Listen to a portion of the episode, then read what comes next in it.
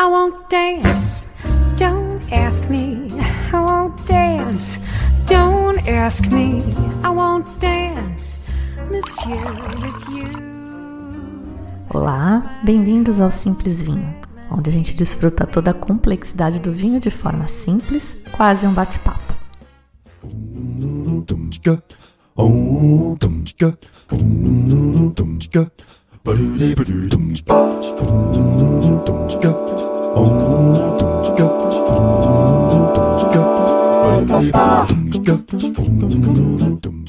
Antes de começar, um pequeno anúncio. Dia 2 de dezembro, quarta-feira, às 20 horas, tem bate-papo com o produtor. Vou falar com o Rodrigo Romero da Vinha Trap, que é mais um projeto do Novo Chile.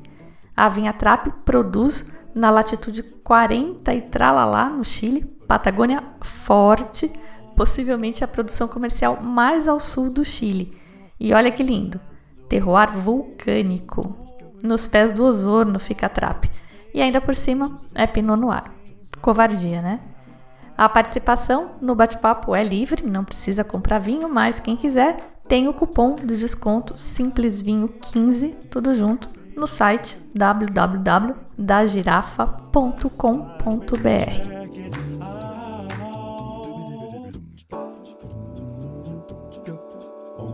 Ano passado, no mundo do vinho, rolou uma pequena comoção porque um Master of Wine, um daqueles caras malucos que faz aquela prova do filme Som, que tem tipo menos de 400 no mundo só, um desses caras disse que a harmonização de vinho e comida é bobagem, bullshit.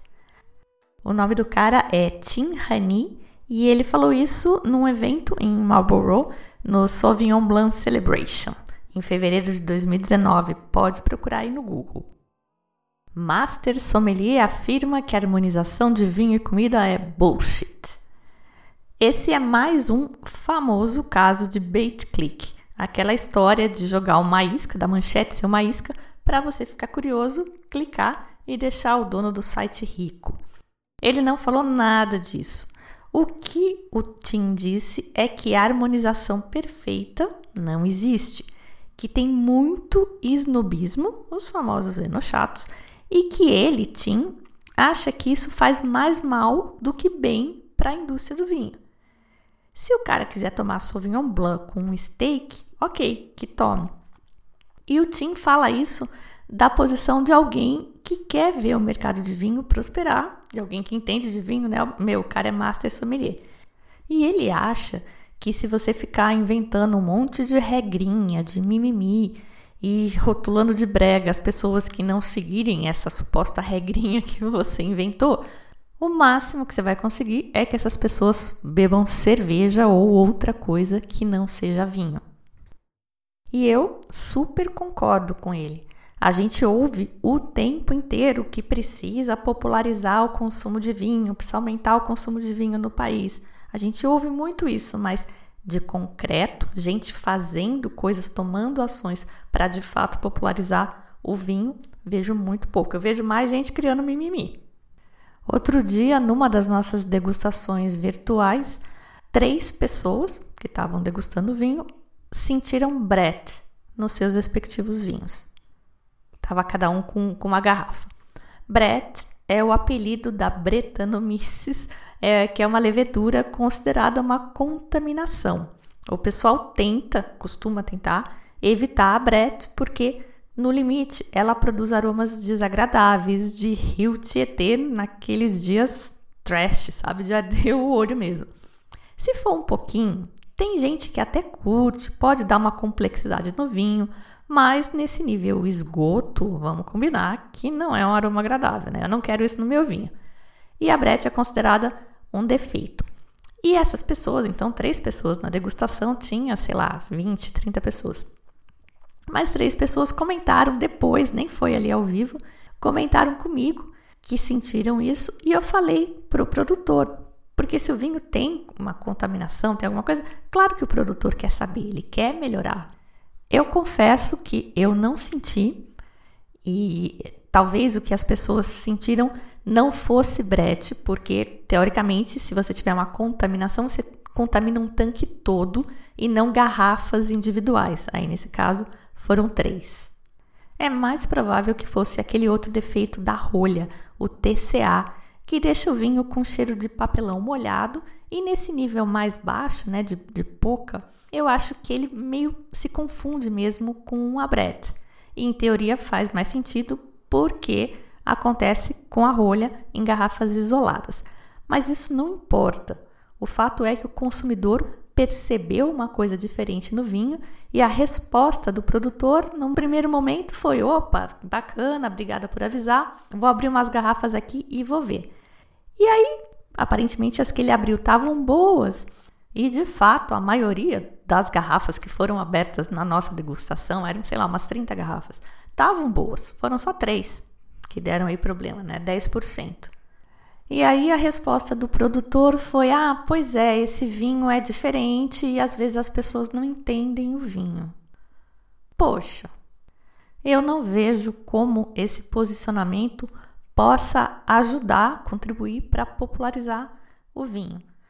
Já me aconteceu também de servir um vinho e a pessoa achar que o vinho está estragado. Aí o que, que você faz? Você fala para o cara: não, meu filho, o vinho tá bom, estragado está você. Essa resposta, que é politicamente incorretíssima, que não ajuda em nada a popularizar o mundo do vinho, ela pode não estar tá errada. Talvez essa seja a resposta certa. Afinal, a gente não fala sempre que o que é do gosto é o regalo da vida e que bom vinho é o que você gosta. Então, vinho ruim é o que você não gosta né? Aliás, eu tenho uma história ótima do meu pai, mas eu vou deixar para contar no final. Eu vou contar outras histórias aqui para ilustrar. Aula de biologia no meu colégio. Eu estudei no ETCAP, em Campinas. A gente estava aprendendo sobre genética e o seu Ari, o professor, pingou uma gota de uma substância na língua de cada um, chama PTC. Um troço amargo do demônio para alguns, mas totalmente sem gosto para outros. E ninguém decidiu que PTC era ruim por ser amargo ou não era nada porque não tinha gosto de nada. Foi a genética de cada um que decidiu isso. Esse dado, essa sensibilidade ao PTC é estudada. Na média, 70% das pessoas sente o PTC, mas isso varia em grupos genéticos. Começa em 58% só para os nativos australianos e já nos nativos americanos chega a 98% de pessoas com sensibilidade. Outra história das aulas de biologia e genética no laboratório do professor Ari. Daltonismo. Lembra aquela história de não enxergar o verde e o vermelho, as cores? A gente fez esse teste também lá na aula do seu Ari. A gente olhava uma figura que parecia um mosaico cheia de pecinhas coloridas, mas tinha números e letras desenhados ali dentro. E eu me lembro perfeitamente da gente conversando depois e um dos guris estava espantado que a gente tivesse visto um número na figura, porque para ele, ele não tinha visto nada, só um monte de pontinho colorido. E ele não acreditava, o bicho estava incrédulo, achou que a gente tivesse de zoeira com ele. Mas daltonismo também é uma condição conhecida e estudada. 8% dos homens de ascendência europeia têm daltonismo em algum grau. O grau varia também. E o cara pode, como foi o caso do meu colega, não fazer ideia que ele tem essa limitação, porque o mundo que ele enxerga é daquele jeito e é difícil conceber que eu olho a mesma coisa que você e eu vejo um número ali e você não vê nada. Daltonismo não tem cura, mas se tivesse uma lente, era tipo usar óculos, né? Um outro colega meu já na faculdade contou que quando ele era criança, ele era CDF, né? Ia na aula, prestava atenção, tirava nota boa e ninguém nunca notou que ele não enxergava nada do que a professora escrevia na lousa. Nem ele sabia que só ele não enxergava, porque ele achava que nenhuma criança enxergava, que era todo mundo igual a ele. Louco isso, né? Mas a maioria de nós acho que não tem menor problema em aceitar que sim, existem pessoas daltônicas, sim, existem pessoas míopes que precisam de lentes para corrigir a forma como elas veem. Então, por que deveria ser tão difícil aceitar que uma pessoa sente um aroma no vinho ou um gosto que para ela é lindo ou é insuportável, enquanto a gente não sente nada? Eu adoro coentro. Como é que pode que você fica verde só de olhar para o coentro no prato? Deixa de ser fresco, cara. Só que não, né? Outros estudos sugerem que a aversão ao coentro pode ser genética também. Discussões sobre coentro são tão sensíveis e acaloradas quanto discussões sobre política atualmente. Além da genética, e quem quiser se aprofundar sobre o assunto, recomendo um livro chamado Please to Meet Me: Genes, Germs and the Curious Forces That Make Us Who We Are. Nesse livro, o Bill Sullivan mostra que nada disso que você acha que é seu gosto pessoal é, de fato, uma decisão consciente sua. Não terminei de ler ainda, mas além da genética, que é o, o ponto forte aí do Bill Sullivan, tem uma microfauna pessoal de cada um. Você já deve ter ouvido que você tem uma microfauna no seu intestino, mas você também tem uma microfauna toda particular sua na sua boca e ela afeta a percepção que você tem dos vinhos. Um estudo espanhol de 2015, publicado na revista Food Chemistry, mostrou que a nossa microbiota, os streptococcus, esterococcus e companhia que vivem na nossa boca, interagem com os compostos aromáticos do vinho e liberam novos aromas, coisas inteiramente novas. Os cientistas ficaram fascinados, isso ainda tem que ser mais estudado, mas parece que sim, assim como ninguém pode ver o mundo com os olhos do outro, ninguém pode provar um vinho com as mesmas bactérias que a gente. Então, eventualmente, duas pessoas terão percepções absolutamente distintas de um mesmo vinho, que veio da mesma garrafa, foi provado no mesmo lugar, ao mesmo tempo, tudo igualzinho. Então, de fato, meu filho, o vinho não está estragado. Estragado tá você. Essa moqueca afogada nesse mar de coentro não tá horrível, ela tá divina. Estragado é o seu paladar. Seu paladar não tá pronto para essa moqueca. Brincadeira, gente. Se alguém falar aí que você tá estragado, pode me chamar que eu te defendo. Mas bem, nesse sentido de que cada boca e cada um é um universo à parte, tentar propor uma harmonização para outra pessoa é realmente uma grande bobagem. Então, o que, que a gente faz? 80-20. Estatística, não é assim? A gente cria regras, processos que vão atender à maioria dos casos. E as exceções vão ter que ser tratadas como exceções, caso a caso. Isto posto, eu acho que a gente pode sim falar em maridaje. Mas nada daquela história de peixe com vinho branco e carne com vinho tinto, essa coisa batida que dá até preguiça. Vamos falar sim dos princípios de interação entre os alimentos e o vinho, e aí cada um escolhe o que mais lhe apetece. Coincidentemente, eu li nesta semana uma entrevista com Isabel Mirares, que é uma senhora espanhola, enóloga, foi discípula do Peinot na França, foi presidente do Conselho Regulador de Denominação de Origem de Valdepenhas, isso tudo há mais de 40 anos, tá? É um mulheraço. Mas enfim, pipocou na internet esta semana uma entrevista dela também. E o título da matéria, em todas as vezes, joga no Google. Todas as vezes vai estar tá lá. Gran enóloga espanhola e la tonteria de los maridajes. Outro bait click total. Eu ando tão enfadada com essas bobagens, se soubessem. O que, que acontece nessa entrevista aí? O entrevistador puxou o assunto da alta gastronomia, disso está em alta na Espanha, né? E ela responde assim: Ah, isso é porque as pessoas estão com essa bobagem da maridaje. Ontem eu li algo inacreditável, ela dizendo, né?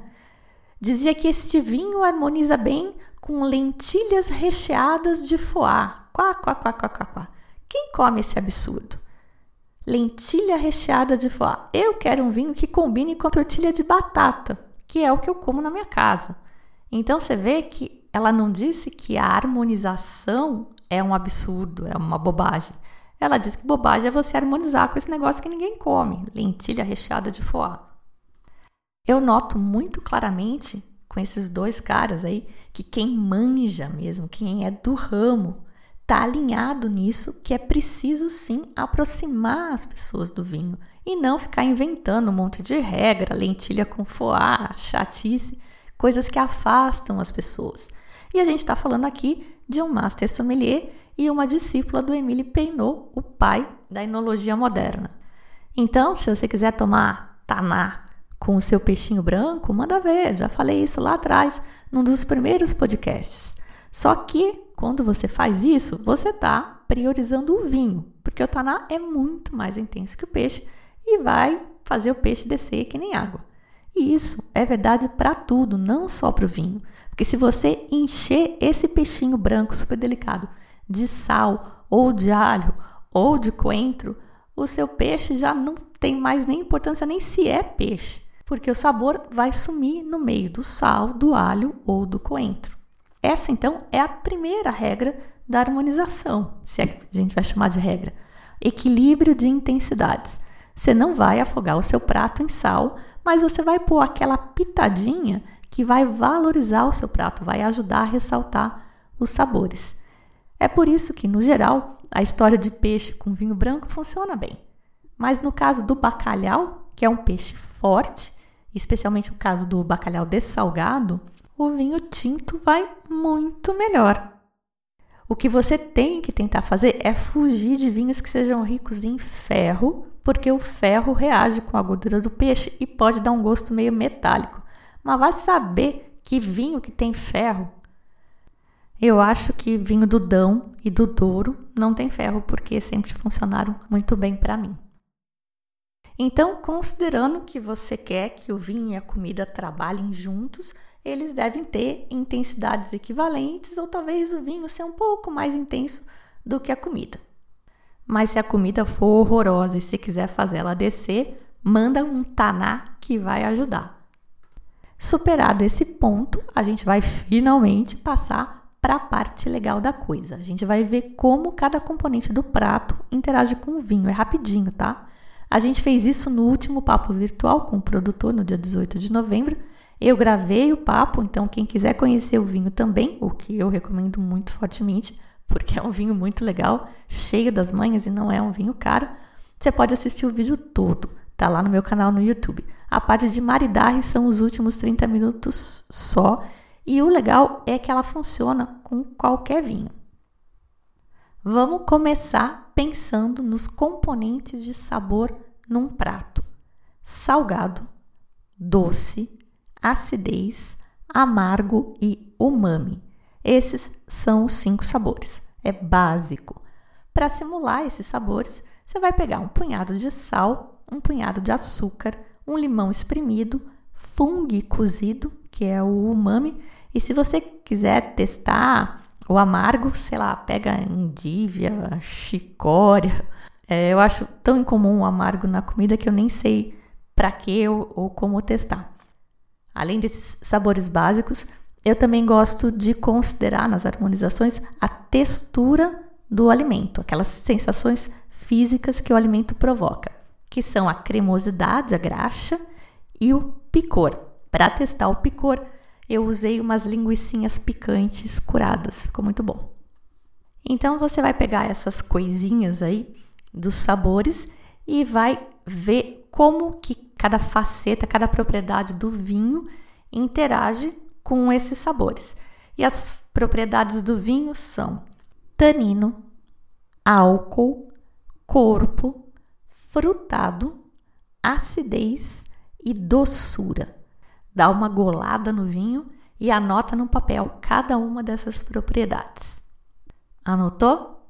Então pega um punhado de açúcar, bota na língua, engole e dá outra golada do vinho. E repara como essas propriedades mudaram. Muito provavelmente, depois da pitada de açúcar, o seu vinho vai parecer que tem mais álcool e vai parecer mais ácido e em compensação ele vai ter menos corpo, menos fruta e menos dulçor. Então, capaz que você tinha um vinho redondinho, equilibrado, mas em cima do açúcar ele desequilibrou, ressaltou o álcool, por exemplo. Eu tava com o obstinado Rosé Sauvignon Blanc demi-sec, um vinho demi-sec, super cheiroso e docinho, deu uma baixada em tudo isso. Mas como esse vinho é realmente diferente, ele tem muito corpo, não chegou a desequilibrar.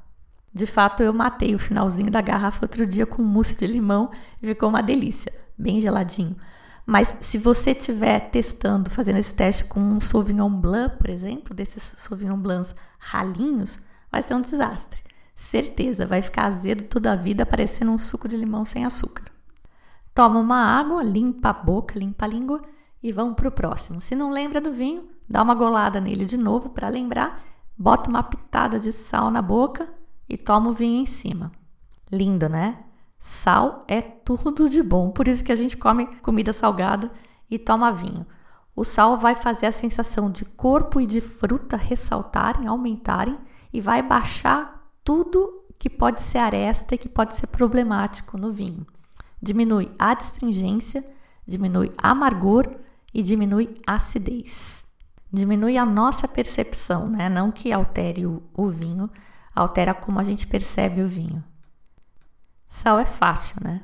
Tudo melhora com sal. Mas e a acidez?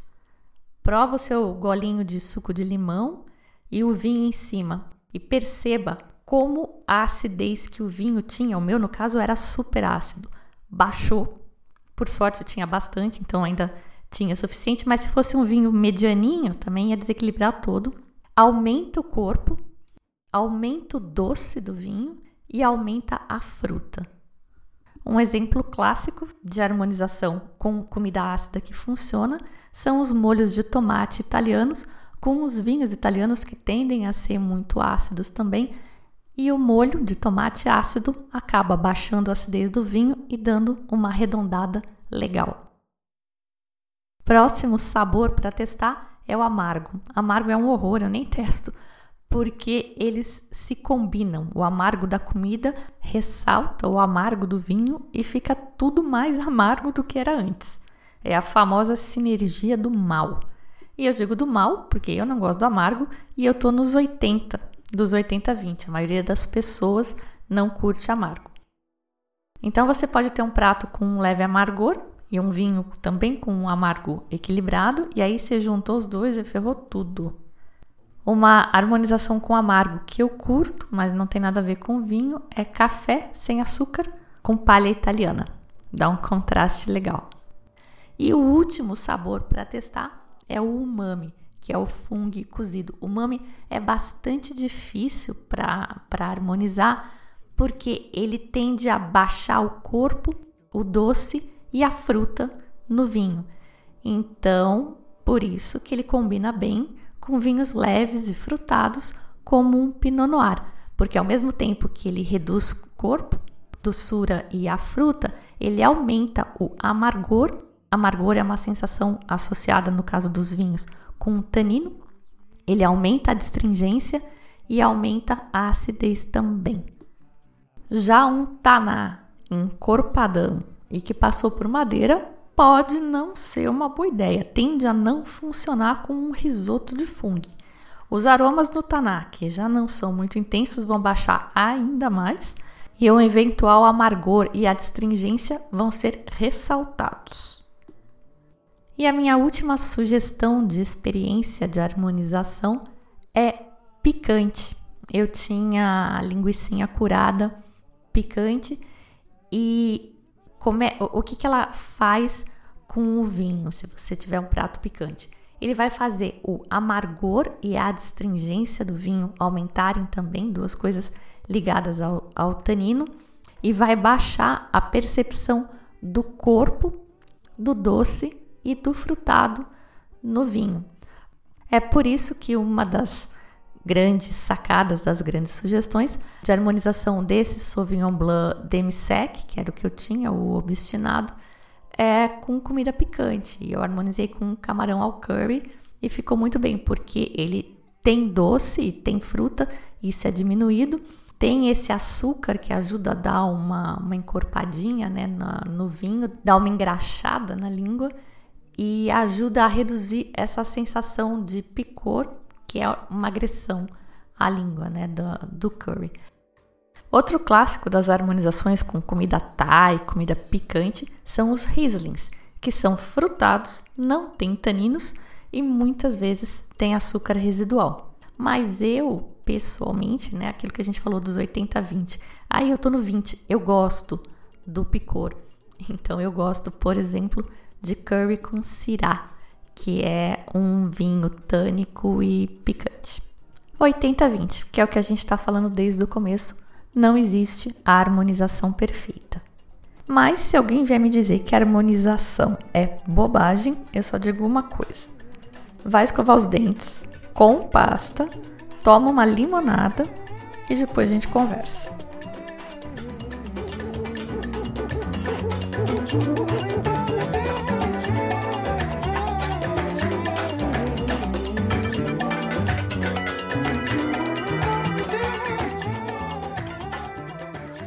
A música de hoje, Jacob Collier e suas harmonizações impensadas, inusitadas, improváveis e que funcionam super. Don't you worry about a thing. Agradecimento muito especial ao ouvinte Gianni Matos de Itajubá. Gianni curtiu o podcast sobre azeites com Ana Carrilho e mora vizinho de região produtora. Me mandou um azeite de Maria da Fé Vou provar com os outros azeites que eu ganhei e vou comparar o nosso produto nacional. Muito obrigada, Giane. O próximo podcast é sobre azeite de novo, outro entrevistado, outro ponto de vista, tá bem legal. Na abertura, como sempre, você ouviu Jane Murray e Michael Bublé com I Won't Dance. Vai curtindo, porque eu já falei, Jane vai nos abandonar. Eu sou a Fabiana Knossaisen e vou ficando por aqui com um simples vinho. Tchim, tchim.